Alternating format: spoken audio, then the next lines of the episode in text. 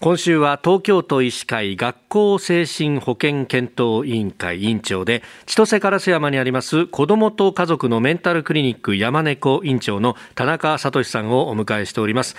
えー、今日は子どもを取り巻くさまざまな壁の中でも、えー、登校拒否不登校について詳しく伺っていこうと思うんですが、はい、えー、先生まずこの登校拒否不登校うん違いであるとか何か定義というものはあるんでしょうか？これ特にあの厳密な区別があるわけじゃなくて、はい、こうまあ、文脈によって学校恐怖症とか、えー、不登校拒否とか不登校とか、まあ、呼び習わされてきた学校嫌いって言い方もありますよね。あの別にこう厳密な区別はないです。だから僕はまあ不登校で呼びなら呼び通していますけども、はい、これ、まあ、まあ現象面としては学校行きたくないっていうふうに、はい、まあ、そこばかりを見てしまうとこれどういうふうに理解したらいいんですか？そうですね。えっと、僕は学校行けないっていうのは今の子どもたちのこう、まあ、不安とか葛藤の、えー、ちょっと共通の出口のような気がするんですね。なのでえっと、登校拒否っていう一つの病気があるわけではもちろんなくて、はい、でそれはもう本当に現象面だけでだから熱が出ましたのとみたいなのと同じようなことだと思うんです。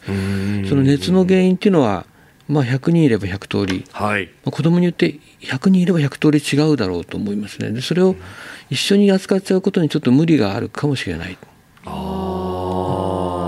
あそうすると、まあ、先生もさまざまなお子さんご覧になってきてもそれぞれアプローチの仕方は違ってくるわけですそうですね。ただその入り口のところでその現象面が不登校なので、はい、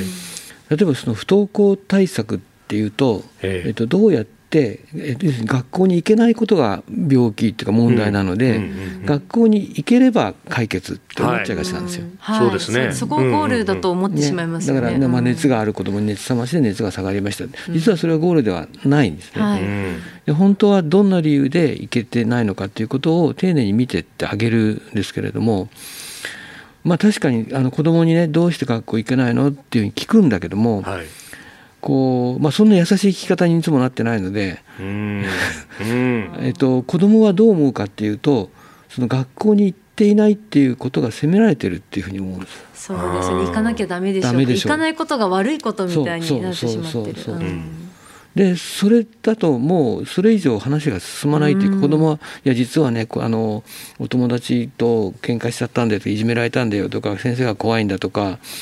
こうなんか雰囲気が嫌なんだとか、給食の匂いが嫌なんだとか行く途中に犬がいるんだよとか、いろんな理由があるんだけどもそれはそこまで言えないんですよね。ちゃんと聞かれてない。だから、あの対策の第一歩っていうのは子どもにちゃんと訳を聞いてあげるっていうところにあると思います。うん。そうすると無理やりに行かせるとかじゃなくて、うん、まず話を聞かなきゃ。その聞き方についてまあ、親としてはなんで行かないんだになりがちなところをどうどこに気をつけたらいいですか？もともとの子供をどんだけ知ってるかなんですけどもね。もともとなんかお友達遊びがあんまり好きじゃなかったのかとももともとはもうガンガン遊んでた子供がばったり行かなくなったのかもともと体力がなくてこう学校にに3日続けていくとどうしても4日目がきついのかっていうもともと知ってるっていうことでその子供が今学校行けないっていうのはじゃあどういうことだろうねっていうのがまあベースですよね。だからもともと友達遊び大好きな子供が行かなくなったって言ったらあきあのあんなにねお友達と仲良く遊んでた君が今日行けない行きたくないっていうのはきっとなんか訳あるんだよね。っていうところから始まる。あそうするとあ普段から見てくれてたんならと。うん、ならだから普段からちゃんと自分のことを知ってる人にじゃなきゃ喋れないことっていうのはいっぱいあるわけですよ。まずそういう大人になってないとこう子供からこうなんて実はねって話が出てこないですよね。んなんか話しても仕方がないって思っちゃうっていうことですよね。どうせこう学校に行くか行かないかしか気にしてないんだから。えー、子どもの登校拒否不登校、まあ、対処法等々についてはあ明日また詳しく伺っていければと思います、えー、子どもと家族のメンタルクリニック山根子院長田中聡さんでした。先生明日もよろしくお願いします、はい、お願いします。